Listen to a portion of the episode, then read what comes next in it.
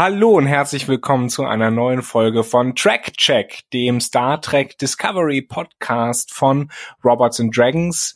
Wir sprechen heute über die zweite Episode von der zweiten Staffel von Star Trek Discovery. New Eden heißt das Ganze. Und bevor wir loslegen, noch ein kleiner Gruß und ein kleiner Dank an die FedCon, die uns hier beim Podcasten unterstützt. Und äh, bevor wir loslegen, auch noch einen zweiten Gruß und einen dritten Gruß an Nele und Stefan, die wieder dabei sind. Stefan, geht's dir ein bisschen besser? Ja, ja, das, was sich auch immer in meinem Körper eingenistet hat, hat sich äh, wieder verzogen. Deswegen. Wunderbar. Und Nele, du hast letzte Woche auch gut überstanden. War alles in Ordnung. Schön. Ich glaube, ähm, man könnte auch in Ordnung, wer, um es grob zu sagen, auch das Urteil über die Folge, die wir am Freitag gesehen haben, oder? Ja, und damit endet unser Podcast dann auch schon wieder. War eine schöne Folge. den, den, den Witz können wir genau dreimal machen, Nele, und danach ist er tot. Entschuldigung. Also ich mach mal, ich mach mal ein, ein Kreuz hier. So. Achso, ich dachte, du machst jetzt einen Tusch oder sowas. Nee, nee, aber äh, ich glaube, ich glaube, wenn man so Folgenkritiken bespricht, äh, ist das ein Witz, der öfter mal kommt. Sorry. Wir ähm, haben ihn noch nicht gebracht. Nee, nee, deswegen. Äh, zweimal haben wir jetzt noch, Nele. Ich hätte nicht gedacht, okay. dass du den so früh bringst. Aber naja, dann, dann wiederum... Hm? Es macht nur Sinn, wenn dann am Anfang. wenn dann so ein Zwei-Minuten-Podcast. Man hätte auch erwarten können, dass die zweite Folge der zweiten Staffel auch so ein bisschen mehr Schwung reinbringt als äh, New Eden, aber ich für meinen Teil muss sagen, ich habe natürlich, wir haben natürlich ein paar Kritikpunkte, aber ich für meinen Teil muss sagen, ich fand es eigentlich solide, in Ordnung, aber schon schon gut. Also es hat halt an die ähm, bekannten, älteren, äh, klassischen, in dem, in, in Anführungsstrichen, Star Trek-Folgen erinnert. Ja, das sehe ich auch so. Aber obwohl man hat versucht, oder man hat es ganz deutlich mit einer, äh, mit der größeren Story Arc dieser Season oder was diese Season wahrscheinlich sein wird, äh, dann noch in Verbindung gebracht. Oder nicht noch, sondern die ganze Folge stand damit in Verbindung, was mit Spock und mit diesem, mit dieser Engelsgestalt dann zusammenhing. Also das, das scheint ja so mehr oder weniger das äh, zu sein, was man diese, in dieser Staffel, auf, auf das man sich konzentriert und äh, mal schauen, was daraus wird. Also ich bin noch skeptisch, aber äh, diese Folge fand ich schon ganz akzeptabel, um mal ein anderes Synonym noch dafür zu verwenden. Ja, es war wirklich eine sehr solide Star Trek-Folge, die man auch mehrfach aus diversen anderen Track- oder generell Sci-Fi-Serien kennt. Das ist jetzt nicht per se eine Kritik, das, das fasst das wirklich zusammen. Ja, ist absolut in Ordnung für sich. Ähm, wie Stefan finde ich auch, dass es zumindest auch guten Bogen bekommen hat äh, zu dem Grundstaffelthema, das es anscheinend gibt mit dem roten Engel. Also das wird ja durchaus erwähnt und vorangetrieben und trotzdem gut innerhalb der Folge eingebaut. Was ich durchaus mag, ist, dass es trotzdem in sich auch abgeschlossen ist. Also man hat so ein bisschen wirklich so das Thema der Woche plus den übergeordneten Bogen und das ist auf jeden Fall ein Pluspunkt. Ja, aber wo wir jetzt schon über den Story Arc sprechen, frage ich mich dann, ähm, ob in dieser Folge dieser Story Arc nicht eher so ein bisschen hinderlich war. Das hätte uns mehr Zeit gegeben, uns mit der Gesellschaft auf dem Planeten Terra Lysium oder New Eden zu beschäftigen und und so ein bisschen die die die Charaktere vielleicht ein bisschen näher kennenzulernen, auch auf dem Schiff. Wir haben ja zum ersten Mal, sage ich mal, die Situation, dass zwei äh, Brückenmitglieder, nämlich äh, Ovosekun und Detmar, eben ein bisschen mehr Spotlight bekommen. Da haben Nelo und ich in der letzten Folge ja auch gesagt, da freuen wir uns so ein bisschen drauf. Also da sind wir, äh, glaube ich, äh, sehr zufrieden, dass das passiert ist. Aber das wäre halt so eine Frage, die ich mir stelle, ob man, ob man diesen Story Arc da wirklich gebraucht hätte. Vor allen Dingen, weil wir ja nicht so wirklich weiterkommen. Ich muss mal äh, ein bisschen, Ignoranz hier. Äh, wer sind diese beiden Figuren? Was schon sehr bezeichnend dann halt wieder ist. Hallo Stefan, willkommen bei Star Trek Discovery. Das kann, das kann auch einfach mit meinem schlechten Namensgedächtnis zusammen. Die beiden, die auf den Sitzplätzen von Zulu und also die Pilotinnen. Äh, Richtig, die Navigatorin Mhm. Also mir sind die beiden Damen natürlich aufgefallen und finde das auch gut, dass die so ein bisschen mehr Spotlight bekommen. Aber ich, ich glaube auch, das wäre in der äh, alten Serie so gewesen, sagen wir mal, wenn Chekhov und Sulio so ein bisschen mehr in den Vordergrund gerückt sind, ist das auch nicht immer so so ganz großartig passiert, würde ich sagen. Ich glaube, erst im Nachhinein sind die für uns in Erinnerung geblieben, diese Figuren. Ich glaube, das wird noch ein bisschen brauchen, bis die so ein bisschen mehr in den, in den Vordergrund rücken. Oder was war, was war jetzt deine Kritik, Johannes? Das war keine Kritik, das war das Positive. So, okay. Wir haben uns das in der letzten Folge, wo ja dann auch äh, äh, Pike dafür gesorgt hat, dass sich mal alle auf der Brücke vorstellen. Das war schon eine gute Hinführung, dass man mal ein bisschen die Namen zumindest mal gehört hat. Und in dieser, dann direkt in der darauffolgenden Folge tatsächlich auch beide mehr Einsatz bekommen. Also sie sind mehr im Bild, kriegen Sätze, kriegen was zu tun. Und äh, Joan darf ja sogar mit auf Außenmission und kriegt da innerhalb des Dreierteams nicht dramatisch viel zu tun, aber ein bisschen was und das reicht uns schon. Also das ist schon, ist schon okay. Vor allen Dingen bekommen wir so kleine Krümel, was ihren Hintergrund angeht. Bei Detmar wissen wir, sie hat ihre Pilotenlizenz seitdem sie zwölf ist. Okay. Fragezeichen. Was, was ist das für eine Pilotenlizenz und was hat sie da geflogen, fragt man sich. Und bei äh, Oboschekun wissen wir, dass sie aufgewachsen ist in einer Kommune von ähm, Luddites, ähm, wie es im englischen Original heißt, also Maschinenstürmer, Leute, die technologiefeindlich sind eher, was ja auch zum äh, zu der Zivilisation passt, die die äh, Discovery da besucht.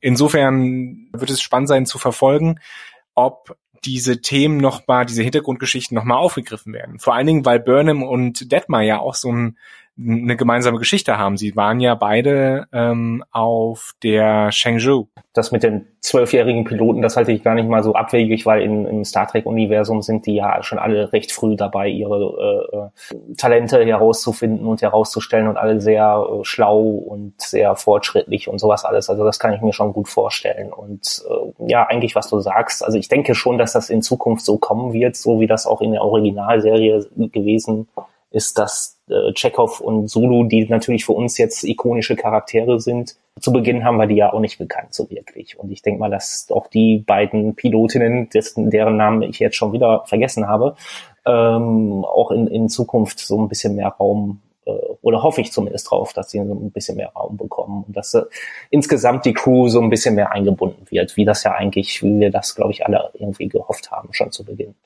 Lustigerweise als kleiner Fun Fact, wenn ich mich nicht irre, Chekhov ist ja in der klassischen Star Trek Serie auch erst ab der zweiten Staffel, glaube ich, dabei. Das kann ich nicht genau sagen, aber da gab es immer so so Wechsel äh, wechseldich Sachen und in der Zeichentrickserie ist er dann ganz rausgeflogen. Ich glaube, weil weil der Darsteller Walter König so viel Geld wollte ähm, und da hat man den einfach durch einen Außerirdischen ersetzt, was dann natürlich auch ziemlich krass ist.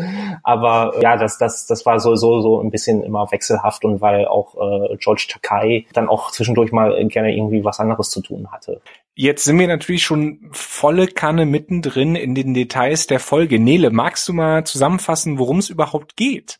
Es taucht ein erneut eines von diesen roten Anomaliesignalen auf, mit dem Problem, dass es diesmal mitten im Beta-Quadranten ist und man ganz, ganz viel schrecklich lange Zeit bräuchte, um mit Warp-Antrieb dahin zu fliegen. Also Pike meint irgendwie, da hätten dann seine Enkel oder sowas was von. Was auf einmal dann heißt, dass der Sporenantrieb zurück ist. Er sollte ja letzte Woche noch eingemottet werden, aber das war äh, sehr kurzlebig. Auf einmal ist er wieder voll in Action. Ja, sie hüpfen dann rüber in den Beta-Quadranten und stoßen da sowohl auf ein äh, Signal, ein Hilferuf, als auch auf einen erdähnlichen Planeten, und entdecken darauf äh, menschliche Bevölkerung, was durchaus irritierend ist, weil wie zur Hölle kommen Menschen in den Beta-Quadranten?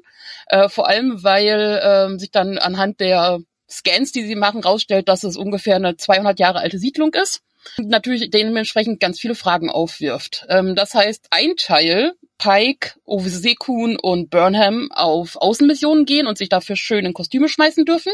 Und äh, zeitgleich äh, passiert dann auf der Discovery einmal, dass Tilly mit dem Asteroiden herum experimentiert und zum anderen erkannt wird, dass rund um den Planeten eine Strahlung ist, die auch kurz davor steht, den nuklearen Winter auf dem Planeten äh, zu verursachen. Das heißt, die Discovery hat jetzt auch noch die Aufgabe, den Planeten zu retten. Ja, also viel zu tun für die Crew der Discovery. Ähm, so ein bisschen so ein typischer A-Plot, B-Plot-Struktur, wie man sie in vielen Serien findet. So das große Thema, das ja aufgemacht wird, ist so ein bisschen Wissenschaft gegen Religion. Also unten auf dem Planeten hat, haben die Überlebenden quasi aus allen Religionen für sich ein Amalgam gebildet, inklusive bestimmten Riten und so weiter. Und auch vorher schon diskutieren Burnham und Pike zusammen über Wissenschaft versus Fragezeichen Religion. Da sagt dann Pike, dass sein Vater sowohl vergleichende Religionswissenschaften als auch Wissenschaft, äh, nein, er war Wissenschaftler, hat aber vergleichende Religionswissenschaften unterrichtet, oder? Wie war das? Er hat beides gemacht, was er als Kontrast hinstellt und sagt, dass äh, das halt entsprechend auch sehr verwirrend in seinem Haushalt war. Wo ich natürlich direkt einwerfen muss, auch Religionswissenschaft ist Wissenschaft, das heißt nicht umsonst so. Äh, Leute verwechseln das gerne mal mit Theologie, aber das sind tatsächlich Unterschiede. Ja, vor allen Dingen äh, ist das ja ein Thema, das wir schon mehrmals eigentlich auch in Star Trek vor allen Dingen hatten und ein Thema, das äh, immer wieder spannend ist natürlich, aber das mich vor allen Dingen, äh, weil es diese die die Vulkanier gibt, die ja auch so ein bisschen religiös esoterisch angehauen äh, sind, das aber mit ihrer perfekten Logik eben verbinden können, dieses Volk zeigt ja so ein bisschen, dass sich das eine und das andere nicht ausschließen müssen. Das Problem ist, es wird auch gar nicht so genau darauf eingegangen. Also ich habe das eher so, diese, dieser Pike-Halbsatz eigentlich so gelesen, dass er meinte, okay, das ist ein Beispiel dafür, dass es in Familien Schwierigkeiten gibt und dass Familiendynamiken kompliziert sind. Und darauf wird ja auch in der Episode jetzt auch nicht so wirklich eingegangen. Also, naja, wird schon langsam aufgebaut. Also du hast es an mehreren Stellen. Bei Pike kommt eher so dieses vermitteln darüber, also dass er von beiden Seiten Erfahrung hat oder zumindest beides ein bisschen einschätzt und auch er, er benutzt ja auch Wörter wie Glauben und Engel und Co., wo du auf der anderen Seite Burnham hast, die ja deutlich kritischer ist und auch sagt, sie ist ja ohne Religion aufgewachsen, was so nicht stimmt, wenn man sich Vulkan anguckt, ähm, aber mit den Schriften vertraut ist.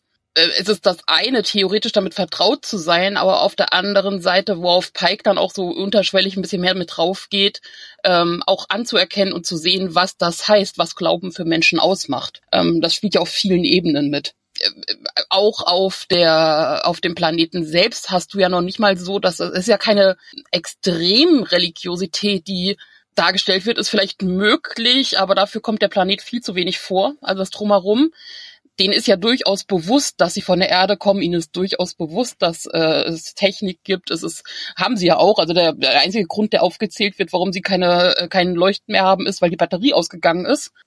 Wobei natürlich dann die Frage ist, wenn sie Wissenschaftler dabei hatten, ob niemand von denen jemals was von Windenergie, Wasserenergie und Co. gehört hat. Aber wurde nicht irgendwo zwischendurch eingeworfen, dass man die alte Welt irgendwie hinter sich lassen möchte oder dass da irgendwie so eine Art, so, so eine Art, äh, ja, ich will jetzt nicht sagen, wie heißen sie gleich, die Leute, sehr religiösen Leute, die ohne Technik leben. Nee, äh, emisch ist es nicht. Ja, also, eben, ähm, aber es, es wird irgendwie so, ich habe das Gefühl, es wird irgendwie so, so angedeutet, aber dann auch nicht wirklich irgendwie erforscht oder wirklich da, dahin gegangen. Also es wird wird, es ist irgendwie so, ne?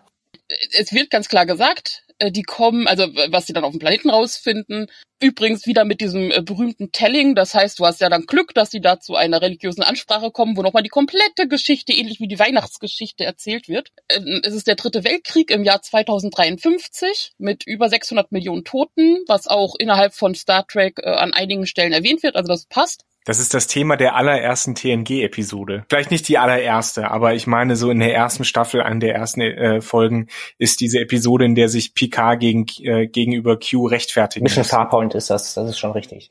Naja, auf jeden Fall. Dritte und und ähm, es war so, dass sie sich in eine Kirche geflüchtet haben und es war kurz davor, ähm, dass sie auch wie drumherum alles von Atombomben getroffen werden. Ja, und dann kam es zu einer Engelerscheinung, dem roten Engel, den wir jetzt auch schon kennen. Und auf einmal waren sie gesäppt, inklusive Kirche, auf dem Planeten im Beta-Quadranten. Wie auch immer das passiert ist, keine Ahnung. Das wissen sie auch nicht genau. Es gibt glücklicherweise ein, äh, eine Videoaufnahme von einem Soldaten, der damals dabei war. Die Helmkamera äh, haben sie, aber der Datenträger ist halt kaputt, beziehungsweise sie hätten, glaube ich, auch nichts, um das auszulesen. Wir springen ans Ende der Episode. Pike konnte am Ende den, den, den Helm äh, sichern für sich und äh, glücklicherweise konnte die Discovery auch diesen Datenträger ohne Probleme sofort auslösen, auslesen. Das ist so das, das fortschrittlichste ever, was ich gesehen habe in Discovery dass ein uralter Datenträger spontan sofort ausgelesen werden kann. Abwärtskompatibel, sage ich dann nur.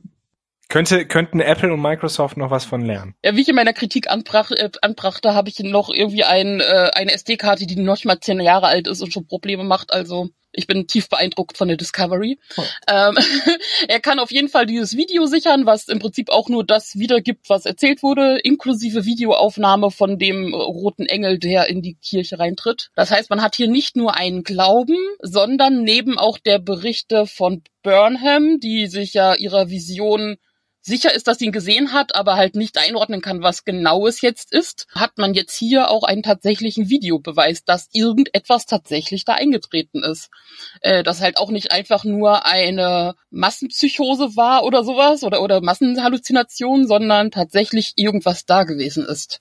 Aber das ist auch so ziemlich der einzige Hinweis, den wir ähm, auf diesen roten Engel erhalten. Ein weiterer Hinweis ist, dass Spock nicht irgendwo im Weltall unterwegs ist, sondern sich in der Psychiatrie befindet. Da frage ich mich, okay, äh, das wird so auch im halben Nebensatz äh, erwähnt von Pike, hätte er das A nicht früher sagen können und B bisschen bisschen antiklimaktisch, oder? Also ich sag mal so, meine Theorie dazu, zu dieser ganzen Spock-Sache, ja, ich kann es mir auch vorstellen, warum man es macht. Äh, man versucht das bruchstückweise so, so ein paar Häppchen den Zuschauern hinzuwerfen, um das als Mysterium aufzubauen, was ich aber für Quatsch halte, weil wer kennt Spock nicht? Und wer hat Spock nicht überall schon zigtausend Mal in irgendeiner Inkarnation gesehen? Daraus jetzt irgendwie so ein Mysterium zu machen, finde ich so ein bisschen albern. Aber ich weiß, warum sie es tun. Hier, ah, Spock ist in der Psychiatrie. Und jetzt fragen wir uns natürlich alle, was macht Spock in der Psychiatrie? Und gucken die nächste Folge. Also das, das finde ich so ein bisschen, wir legen die Brotkrumen so ein bisschen aus. Also das ist sehr durchschaubar für mich. Ja, ja, durchschaubar, genau. Das finde ich auch. Sie konnten sich einfach den Schauspieler nicht länger leisten. Den können sie für maximal irgendwie drei Folgen am Ende einsetzen oder sowas. Ist der Herr Peck so teuer? Das Budget ist alles für das CGI und für die Kirchenfenster draufgegangen. Oh Gott, diese wunderschön hässlichen Kirchenfenster. Die, glaube ich, wirklich aus dem Computer stammen. Wer irgendwie beim nächsten St. Martin oder sowas basteln möchte, so eine schöne klassische Kindergartenlaterne mit vier Seiten, so das, das lässt sich damit machen, mit diesem schönen äh, bunten Papier. Ist ja auch eine schöne Botschaft, so mit allen Religionen zusammen. Es sind ja noch nicht mal alle Religionen. Mir ist absolut bewusst, dass, dass man das nicht alles unterbringen kann, aber ähm, dann kann man es wirklich allgemein halten. Dann kann man es einfach bei dem roten Engel belassen. Nee, ich glaube, ich glaube, es wäre auch interessanter gewesen, wenn sie äh, stattdessen halt den, den roten Engel als irgendwie Heilan verehrt hätten was ja auch anklingt so ein bisschen. Ne? Es gibt ja ein einzelnes Bild, wo er, wo er drin ist. Äh, und das hätte dieses Mysterium, glaube ich, eher so ein bisschen in den Vordergrund gestellt. Man hätte im Nachsatz sagen können, ja, es gibt ja viele Religionen, die einen Heiland prophezeien. Um nochmal auf, auf äh, Johannes einzugehen, äh, du sagtest, warum Pike das vorher nicht erwähnen konnte mit Spock und der Psychiatrie. Äh, er sagt ja ganz klar, Spock wollte das nicht, weil Burnham fragt, wieso wurde die Familie nicht kontaktiert? Weil der Patient es nicht wollte. Und ähm, jetzt setzt er sich nur darüber hinweg, weil Höheres darüber steht. Und er sagt ja aber auch immer noch nicht, warum. Er sagt ja nur, er ist an der Psychiatrie und ich weiß, wo er ist. Er sagt nicht, warum. Und das kann ich auch verstehen, weil es hat in dem Moment hat es noch kein, noch nicht die Not, dass er das äh, Burnham auf die Nase binden muss gegen den Willen von Spock. Aber für mich hat es wirklich eher so den Anschein, okay, wir legen so ein paar Brotkrümen den Zuschauer hin, damit er die irgendwie nach und nach aufpickt. Naja, das eine schließt das andere nicht aus. Sie wollen Brotkrumen legen, aber es ist dann schon so geschrieben, dass es nachvollziehbar ist, dass er jetzt nicht direkt mit allem rauskommt. Was für mich auch nicht ganz funktioniert hat in der Folge war Tilly so ein bisschen. Ich bin ja normalerweise eher Team Tilly, aber sie wirkte vor allen Dingen, nachdem sie die Erfahrung mit dem Asteroiden gemacht hatte, irgendwie so ein bisschen sehr nicht so wirklich so nachvollziehbar. Vor allen Dingen diese Abhängigkeit von Burnham war für mich unnötig so ein bisschen. Also ich weiß nicht, ob es am Schauspiel liegt äh, der der Darstellerin. Ich weiß nicht, ob es daran liegt, dass die Autoren nicht so recht wissen, was sie mit ihr machen sollen. Aber wie ging es euch da? Ich schließe mich da eher dir an, was die Theorie angeht, dass die Schreiber gerade nicht so richtig wissen, wie sie sie schreiben sollen und auch durchaus merken, dass Tilly sowohl beliebt als auch bei manchen unbeliebt ist. Also ich glaube, das ist so mit der Charakter, der am meisten spaltet bei Discovery. Teilweise zu sehr auf die Spitze treiben, was was ihre sowohl Genialität als auch Unbeholfenheit angeht. Ich verstehe da auch nicht so richtig, was, was unterscheidet sie als Fähnrich jetzt so dramatisch von den ganzen Offizieren, die schon weiter sind? Weil Tilly wird ja auf der einen Seite so dargestellt, als hätte sie total gute Einfälle und kann total viele Sachen auch selbstständig arbeiten und wird auch überall rangelassen. Der Computer warnt auch durchaus noch, als sie am Asteroiden rumdoktert, dass das halt gefährlich wäre und weiß, dass es Kadett Tilly ist, aber sie darf das trotzdem machen, ohne Rücksprache oder ohne Genehmigung von einer höheren Instanz. Und auch später darf sie, kann sie einfach so von der Krankenstation schnurstracks auf die Brücke laufen und da Sachen an sich reißen. Also das ist so, ist die Discovery wirklich so unsicher? Aber dafür, dass sie Asteroiden irgendwie rumfuhr, wird, wird sie doch zurechtgewiesen. Also das, das passiert doch schon irgendwie in, im Nachhinein. Aber das hilft dir ja auch nichts mehr, wenn du vorher in die Luft geflogen bist. Also es gibt da schon irgendwie so eine Hierarchie, die aber nicht so konsequent irgendwie durchgesetzt wird anscheinend. Ansonsten sehe ich das jetzt nicht so, dass so eng, dass sie, dass man nicht weiß, was mit ihr gemacht wird. Also ich glaube, man hat da sie schon irgendwie als Comic Relief quasi mehr oder weniger jetzt nicht degradiert und auch, glaube ich, auch nicht in die Ecke gestellt. Ich glaube, da gibt's noch wesentlich mehr aus dieser Figur rauszuholen. So hat es mir jetzt nicht wenig gefallen. Ich weiß noch nicht, was ich von dieser ähm, Halluzination irgendwie halten, Halluzination, so heißt es, halten soll. Da bin ich mir noch unsicher, aber das wurde ja auch irgendwie schon vorher irgendwie so ein Setup, Setup gemacht, als Stamets äh, gesagt hat, also dass das Leben einfach nicht aus dem Universum irgendwie verschwindet. Also das, ich weiß jetzt nicht, wie der englische Satz war, ich habe es nur auf Englisch gesehen, aber äh, dass das Leben immer irgendwie in irgendeiner Form weiter existiert. Und das, das fand ich schon interessant, dass da mit den Asteroiden irgendwie zu tun hat. Also diese Person irgendwie Jugendfreundin, die sie da sieht. Mal gucken, was daraus wird. Naja, sowohl mit dem Asteroiden als auch durch die Verbindung von Stamets, Tilly und dem Sporennetzwerk. Ja. Weil man ja als bei der Rückkehr aus dem Spiegeluniversum mit dem großen Sprung und den Sporen sieht man ja, was relativ lange in der Kamera eingefangen wurde, wie so ein kleiner grüne Spore rumfliegt und auf der Schulter von Tilly landet. Und schon da war so ein, okay, wieso genau zeigen die das jetzt so genau? Das wird doch noch mal eine Rolle spielen. Und jetzt gehen natürlich sämtliche Spekulationen wild, also inwieweit, weil ja man hat zwei Leute Verstorbene gesehen haben auf die eine oder andere Weise und beide sind in direkter Verbindung mit dem Sporennetzwerk. Ich finde es nicht uninteressant, aber ich weiß es nicht, ob man sich da wieder zu viel irgendwie aufladet. Das ist meine generelle Angst, auch jetzt, wo sie die Religion und ständig diesen roten Engel so viel reinbringen. Bin mir nicht mehr sicher, wo die Quelle war, aber es wurde schon mal, bevor die Staffel überhaupt angefangen hat, äh, kam es auf, dass ein Thema der Staffel generell dieses Wissenschaft versus Religion oder Wissenschaft und Religion sein wird. Das kann interessante Aspekte haben und ist halt auch immer wieder Thema, sowohl ein aktuelles wie ein vergangenes, aber damit verrennt man sich auch wirklich leicht. Also selbst Battlestar Galactica, was an sich gut damit umgegangen ist, hat ja spätestens in Staffel 4 und eigentlich schon davor sich ziemlich gegen die Wand gefahren damit. Ich finde auch, diese Debatte ist, ist schon ein bisschen sehr amerikanisch, um ehrlich zu sein. Also ich glaube, in vielen europäischen Nationen kann man da nicht wirklich jemanden hinter, hinterm Ofen hervorholen, weil Religion für viele Leute eher schon so eine Privatsache ist. Also ich glaube, anhand des Aufkommens von religiösem äh, Fundamentalismus und auch Religion wird für viele heutzutage auch ein bisschen äh, attraktiver. Also es gibt durchaus wachsende äh, Religionsgruppen, aber insgesamt sehe ich ja, ich persönlich zumindest, diesen, diesen Widerspruch zwischen Religion und, und Naturwissenschaften nicht so wirklich. Und ich glaube, da geht's, da, da bin ich auch nicht ganz alleine. Also ich glaube, das ist eine sehr amerikanische Debatte, die da auch geführt wird. Naja, nicht unbedingt amerikanisch. Man hat generell, hm, also es gab zwischendurch immer mal wieder, kam auf, dass gesagt wird von wegen, ja, die Gesellschaft wird immer ungläubiger und unreligiöser. Das stimmt so ja nicht. Sie wird nur immer individueller, was die Gläubigkeit und die Spiritualität angeht. Also ähm, man hat lange Zeit halt Gläubigkeit hauptsächlich an den Hand der Zahlen von großen Religionsgemeinschaften gemessen. Und ja, es gibt Rückgang bei so ziemlich allen Kirchen, aber auf der individuellen privaten Ebene deutlich Zuwachs und auch was ja eklektisch angeht. Das heißt, man nimmt sich aus allem Religion, was einem und, und, und esoterischen, äh, was einem so anspricht, ein bisschen was zusammen. Der Mensch per se hat immer irgendwie den Wunsch und den Drang und das Bedürfnis, Fragen auch mit Spiritualität und Gläubigkeit und Religion zu klären. Ähm, das hält an, das ist auch jetzt so.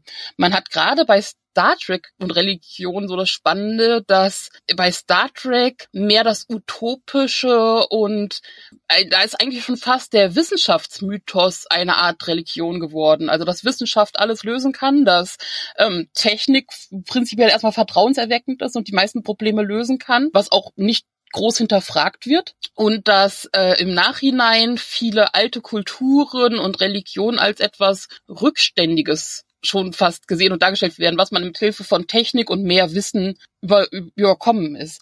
Was halt immer wieder ankommt, sind halt, dass man irgendwelche strangen anderen äh, Erscheinungen trifft und da kommt auch immer so ein bisschen als Farbgebung Religion mit rein oder halt auch das äh, die Darstellung von Vulkaniern, die vor allem ähm, ja ich sage mal ostasiatische Religions- und, und Meditationssachen äh, mit ver verbunden haben, die immer wieder auch helfen sollen, äh, die Logik voranzutreiben. Oder natürlich äh, so bei ziemlich allen Menschen, dass ja gerne mal irgendwas was aus dem Christentum zitiert wird, aber im Großen und Ganzen ist das immer eher eine Farbgebung als eine tatsächliche tiefere philosophische Auseinandersetzung, wobei Star Trek fast immer dann doch doch wieder eher die Technik und der ganze technische und Fortschritt-Aspekt im Vordergrund steht und die Lösung bietet. Ich würde sagen, in Deep Space Nine, ich glaube, das hast du noch nicht so ganz irgendwie gesehen, ne? Ja, ich muss es zugeben, Deep Space Nine fehlt mir noch. Äh, da wirklich so, dass die Bajoraner schon sehr äh, tief religiös und spirituell sind und dass das schon irgendwie eine gewisse Rolle spielt. Aber das bezieht sich dann nur auf die Bajoraner oder hat das auch tatsächlich tiefere Auswirkungen auf andere? Das hat auch Auswirkungen auf andere. Halt, es ist, es ist jetzt so ein bisschen kompliziert zu erklären, ohne dir das jetzt irgendwie vorweg äh, zu wollen und wie. Das heißt, sondern dieser Podcast ist, wie ich Deep Space Nine gucke und religionswissenschaftlich auseinandernehme. Ich würde es hören.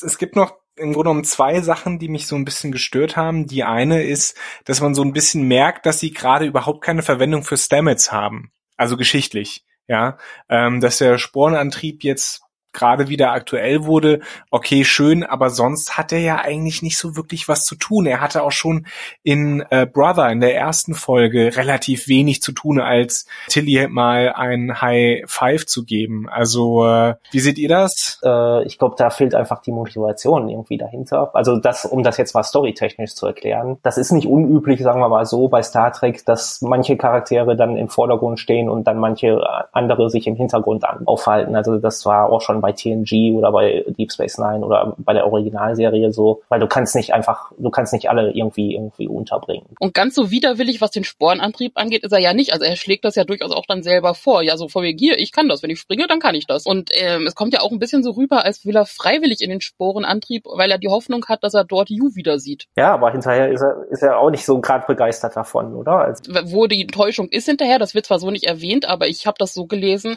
dass er sich mit dem Sporennetzwerk verbunden hat und dann enttäuscht rauskam, weil er Yu nicht gesehen hat. Hm. Nee, oder er war einfach, er war einfach wütend, dass er wieder Abschied nehmen musste. Das wissen wir nicht, weil genau das ist halt die letzte, die letzte Szene, wenn ich das richtig im Kopf habe, die wir von Stamets in dieser Folge mitkriegen. Also schade. Ja, aber da bleibt viel so auch erzählerisch Potenzial, das in dieser Folge angerissen wird, auf der Strecke. Klar, es sind 45 Minuten, da muss man raffen, aber dann wäre halt jetzt auch wieder die Frage, brauchen wir dann diesen Arc und hätte es nicht gereicht, sich so ein bisschen auf äh, Episode auf den Kern dieser Episode zu konzentrieren. Und vielleicht auch das Problem, dass die, dieser Sporenantrieb jetzt so mehr oder weniger als Deus Ex Machina benutzt wird. Also ja, wir kommen da jetzt nicht hin in 150 Jahren, deswegen nutzen wir den Sporenantrieb. Zack. Und Problem gelöst. Kommt jetzt sowieso nicht ganz zu Potte, was die Direktiven und Auflagen von der Föderation angeht, weil mhm. auf der einen Seite ähm, hat Pike schon die Ansage von der Föderation oder auch alle, der Sporenantrieb darf nicht mehr benutzt werden, weil ähm, im Krieg war es okay irgendwie, das hat man jetzt hingenommen, dass da Gen manipuliert wurde und ein Mensch in Gefahr gebracht wird für den Antrieb, aber es darf kein anderer benutzt werden. Jetzt kann man es ein bisschen natürlich umdeuten im Sinne von, okay, oh, sie haben ja Stamets eh noch an Bord, dann kann man ihn auch nutzen, aber auch hier interpretieren die das ja so ein bisschen für sich. Dann hat man im Vergleich Saru und den Planeten. Bei Saru wird sich nach Vordiskussion, wo kurz erwähnt wird, in den Short Tracks ja dazu entschieden, dass es eine Vorwarp ein Vorwarp-Volk und wir dürfen eigentlich keinen Kontakt haben. Aber es wird sich ja kolossal darüber hinweggesetzt, dann auch nach Entscheidung. Und eine ein, ein einzelnes Mitglied dieses Volkes quasi unter Zustimmung entführt. Unter Zustimmung ist aber relativ, weil derjenige weiß ja überhaupt nicht, auf was er sich einlässt. Ja. Also ähm, da fand also diese ganze Sache rund um Saru und wie er als einziger seines Volkes zur Föderation gekommen ist, ist ja hochfragwürdig in den Entscheidungen der Föderation. Und jetzt hast du auf dem Planeten Leute, die definitiv von der Erde sind, die auch wissen, dass sie von der Erde sind, die auch wissen, äh, dass es der dritte Weltkrieg war und, und, und ganz viel haben und auch auch eine Person auf auf eine Person treffen, die ja quasi unfreiwillig, also zwar gerettet, weil sonst hätte sie nicht überlebt, aber trotzdem ja ohne Zustimmung auf einen anderen Planeten gesetzt wurde. Und hier wird auf einmal von der oberen Direktive geredet, dass es ja quasi wie ein Vorwarpvolk zu behandeln ist der man ähm, aber eine Batterie einfach in die Hand drücken kann. das hätte man ganz schnell abhandeln können mit, wenn Pike sagt, ja, Burnham, Sie haben recht, aber das ist eine Entscheidung, die die Föderation treffen muss, die können wir nicht treffen. Ich sag mal, man biegt sich so die Regeln und das so ein bisschen zurecht, was ich gar nicht mal so unwitzig fände, wenn man darauf auch eingehen würde. Aber, aber eine kurze Frage, gab es eine Star Trek-Episode, in der die oberste Direktive thematisiert wurde, in der sie auch eingehalten wurde? Ähm, ich schätze mal, das wird der Sinn darin sein, wie weit man diese oberste Direktive führen kann und wann es irgendwie, also das ist ja mehr oder weniger diese philosophische, diese philosophische Diskussion. Wie weit kann man mhm. das überhaupt führen, einfach diese oberste Direktive? Und wann haben wir die moralische Obligation dazu, irgendwie ein, einzugreifen? Äh, kann man eigentlich irgendwo nachlesen, wie genau man zu dieser oberen Direktive gekommen ist? Also wie, wie haben Sie rauskristallisiert, dass als Zeichen dafür, dass Sie eingreifen, der Warp-Antrieb ist? Weil es gibt ja auch andere Sachen, wie sich ein Volk weiterentwickeln kann, jenseits der Technik, die sie aber vielleicht dann trotzdem fähig machen zu interagieren. Naja, das haben sie ja letztlich auch von den Vulkaniern übernommen, oder? Weil die Vulkanier eben die, die Menschheit beobachtet haben und dann Kontakt aufgenommen haben, sobald der Warp-Antrieb da, da war. Gut, aber da wird es ja auch eine Begründung irgendwie hintergeben, also oder vielleicht eine Philosophie oder so. Also ich glaube, die, die, den Grund für diese oberste Direktive hat Pike ja auch so ein bisschen angerissen mit dieser Modifikation des äh, dritten Gesetzes von Arthur C. Clarke, dass jede hinreichend entwickelte Technologie wie Magie wirkt und dass damit jede hinreichend entwickelte außerirdische Spezies wie Götter wirken müssen. Mhm. Und insofern macht die oberste Direktive durchaus Sinn. Ich denke auch, dass das sollte es irgendwann mal so sein, die Menschheit äh, eben das Weltall bevölkern wird mit irgendeiner Überlichtgeschwindigkeitstechnologie. Klammer auf, ja, ich weiß, physikalisch wird das immer noch in Frage gestellt, ob das überhaupt möglich ist, aber man wird ja noch träumen dürfen, Klammer zu. Also ich glaube auch, dass diese, dass diese oberste Direktive Sinn macht, äh, eben gerade weil sie dazu verleiten kann, sehr viel auszunutzen. Aber ja, die Star Trek ist ja auch eine Erforschung eben darüber, dass die oberste Direktive eben nicht immer einhaltbar ist. Ne? Also ich glaube, es gibt eine äh, TNG-Folge, der Riker sich gezwungen sieht zu, zu überlegen, ob er jetzt diesem Volk beim Sterben zusieht, äh, weil eine, eine, ein Virus ihn dahin rafft, oder ob er sagt, nee, wir geben ihnen jetzt von uns synthetisierte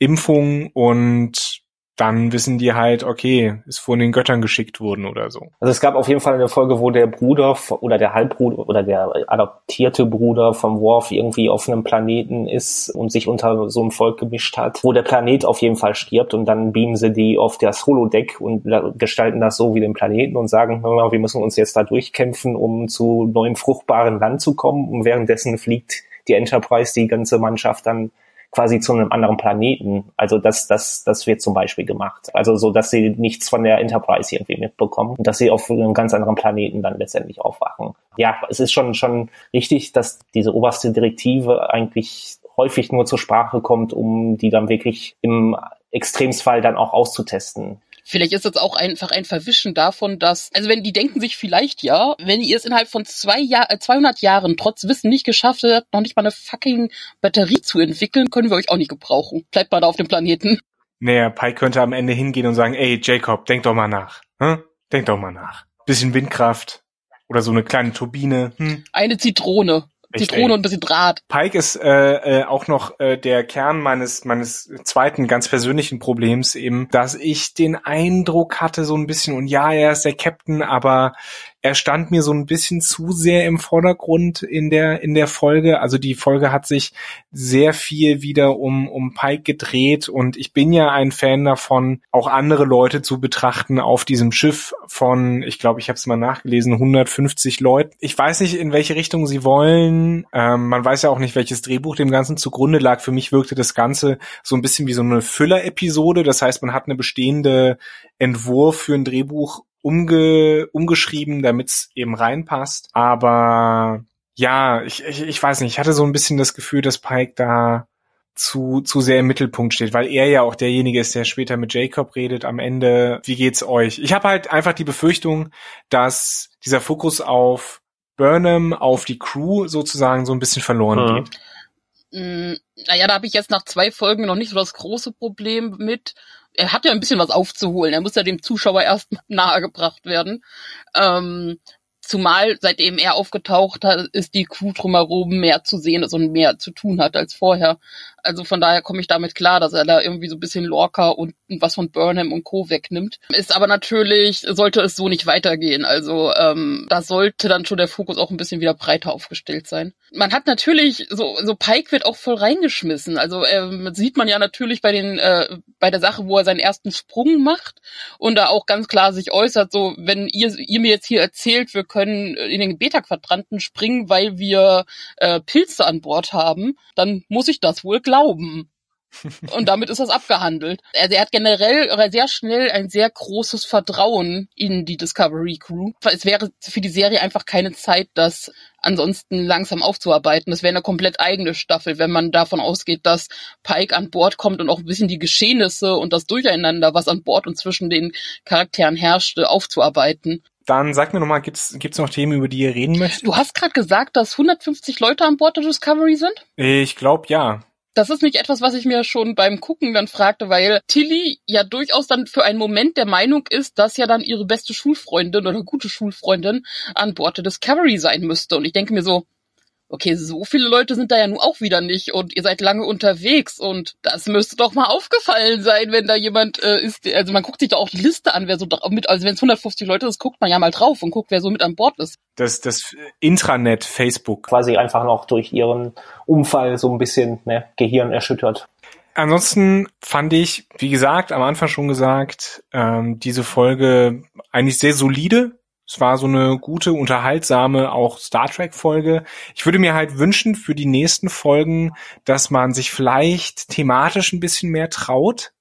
Äh, also nicht so einen alten, in Anführungsstrichen, alten Konflikt wieder aufgießt, sondern äh, vielleicht uns mal was Neues zeigt, dass wir vor allen Dingen weiterkommen in der in der überbordenden Geschichte, ja, mit dem roten Engel oder dem Sporentriebwerk oder dem Asteroiden, die ja wahrscheinlich alle drei irgendwie zusammenhängen. Falls ich jetzt Asteroid und Meteorit und äh, Meteor verwechselt habe, nehmt's mir bitte nicht übel. Ich weiß, das sind unterschiedliche Sachen, aber pss, seriously. Und natürlich wünsche ich mir so ein bisschen auch mehr über die Leute an Bord zu erfahren. Also ruhig vielleicht jetzt mal in die Geschichte des Kommunikationsoffiziers oder des Waffenoffiziers einzutauchen oder herauszufinden, was es mit, ich glaube, Aram ist das, dieser Android, der einfach da im Hintergrund rumarbeitet, von dem wir immer noch nicht so wirklich wissen, was es damit ihr, sie ist ja, glaube ich, weiblich kodiert, auf sich hat. Fragt ihr euch da auch, warum sie diese Klischee-Computerstimme hat? Es gibt doch mittlerweile AIs, die eine menschlichere Aussprache haben, oder?